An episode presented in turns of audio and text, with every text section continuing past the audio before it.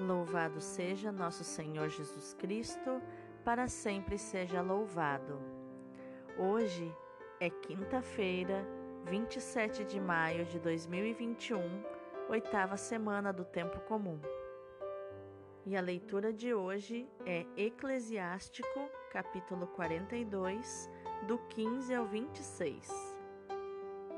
Vou recordar as obras do Senhor vou descrever aquilo que vi. Pelas palavras do Senhor foram feitas as suas obras. De acordo com a sua vontade, realizou-se o seu julgamento. O sol brilhante contempla todas as coisas, e a obra do Senhor está cheia da sua glória. Os santos do Senhor não são capazes de descrever todas as suas maravilhas o Senhor Todo-Poderoso as confirmou para que tudo continuasse firme para a sua glória. Ele sonda o abismo e o coração e penetra em todas as suas astúcias, pois o Altíssimo possui toda a ciência e fixa o olhar nos sinais dos tempos. Ele manifesta o passado e o futuro e revela as coisas ocultas. Nenhum pensamento lhe escapa e nenhuma palavra lhe fica escondida. Pôs em ordem as maravilhas da sua sabedoria, pois só ele existe antes dos séculos e para sempre. Nada lhe foi acrescentado, nada tirado, e ele não precisa de conselheiro algum. Como são desejáveis todas as suas obras, brilhando como centelha que se pode contemplar. Tudo isso vive e permanece sempre, e em todas as circunstâncias tudo lhe obedece. Todas as coisas existem aos pares, uma em face da outra, e ele nada fez de incompleto. Uma coisa completa a bondade da outra. Uma coisa completa a bondade da outra. Quem, pois, se fartará de contemplar a sua glória? Palavra do Senhor, graças a Deus. O salmo de hoje é o 32, 33, versículos do 2 ao 9. A palavra do Senhor criou os céus. Dai graças ao Senhor ao som da harpa, na lira de dez cordas celebrai-o. Cantai para o Senhor um canto novo, com arte sustentai a louvação. Pois reta é a palavra do Senhor, e tudo o que ele faz merece fé. Deus ama o direito e a justiça transborda em toda a terra a sua graça. A palavra do Senhor criou os céus e o sopro de seus lábios as estrelas, como num odre junta as águas do oceano, e mantém no seu limite as grandes águas. Adore ao Senhor a terra inteira, e o respeitem os que habitam o universo. Ele falou e toda a terra foi criada ele ordenou e as coisas todas existiram. A palavra do Senhor criou os céus. O evangelho de hoje é Marcos 10, do 46 ao 52. Naquele tempo, Jesus saiu de Jericó, junto com seus discípulos e uma grande multidão.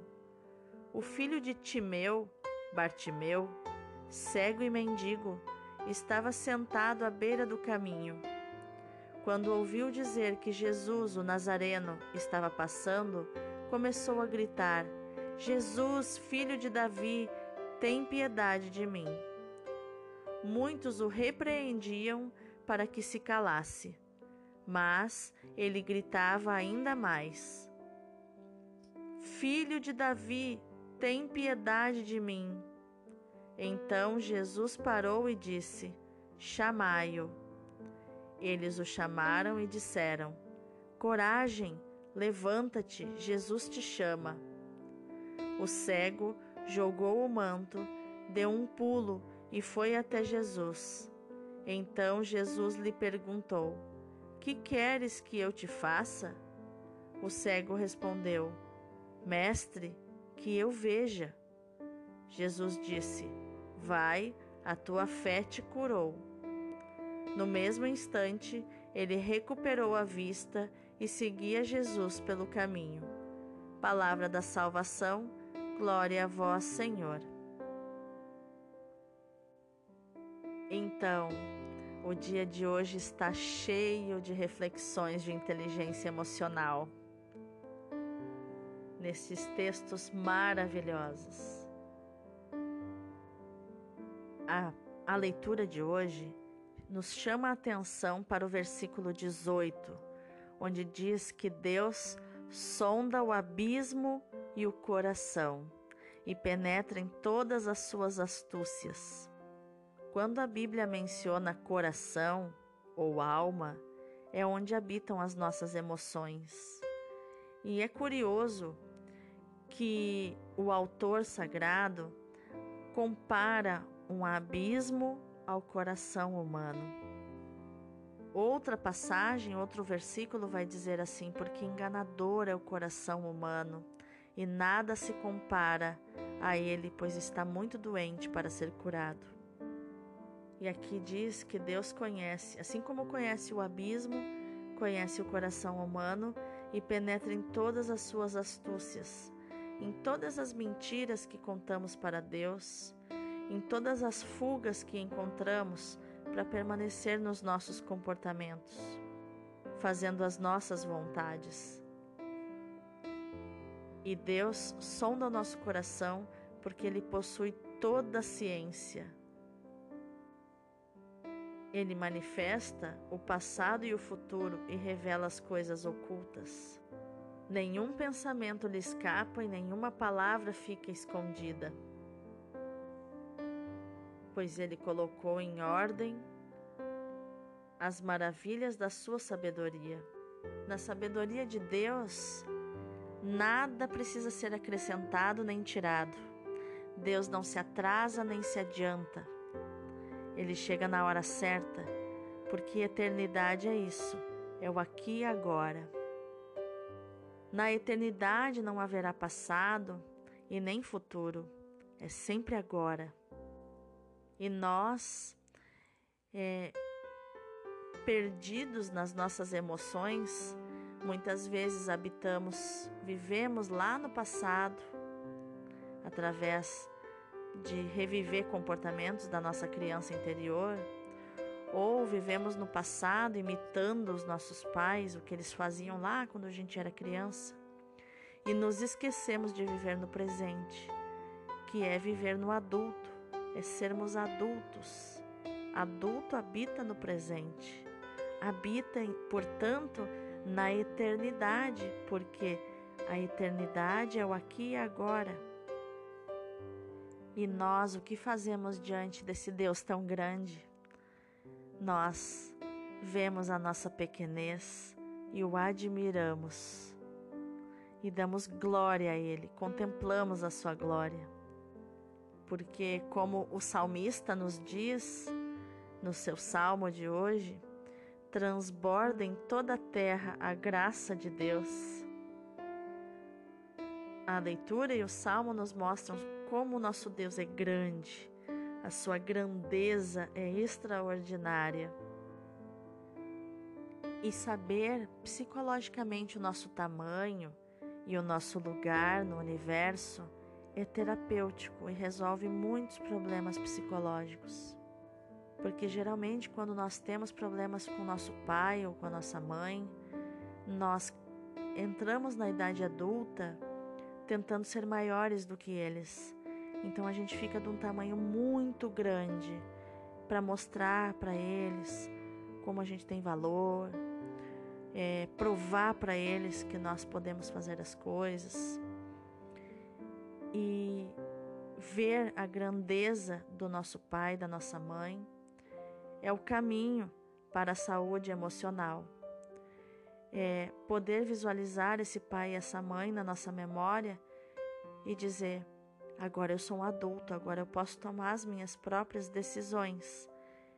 E eu admito que vocês são grandes e eu sou pequeno. E é assim mesmo que precisa ser. Da mesma forma, eu olho para Deus e digo: Deus, o Senhor me deu faculdades mentais para tomar as minhas decisões. E o Senhor é muito grande eu sou tão pequeno.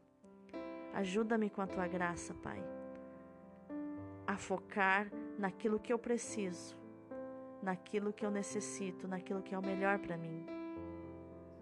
E no Evangelho nós temos a cereja do bolo, maravilhoso esse Evangelho, onde o cego, Bartimeu, está gritando à beira do caminho, mas ele não levanta e vai até Jesus. Ele não é aleijado, ele é cego.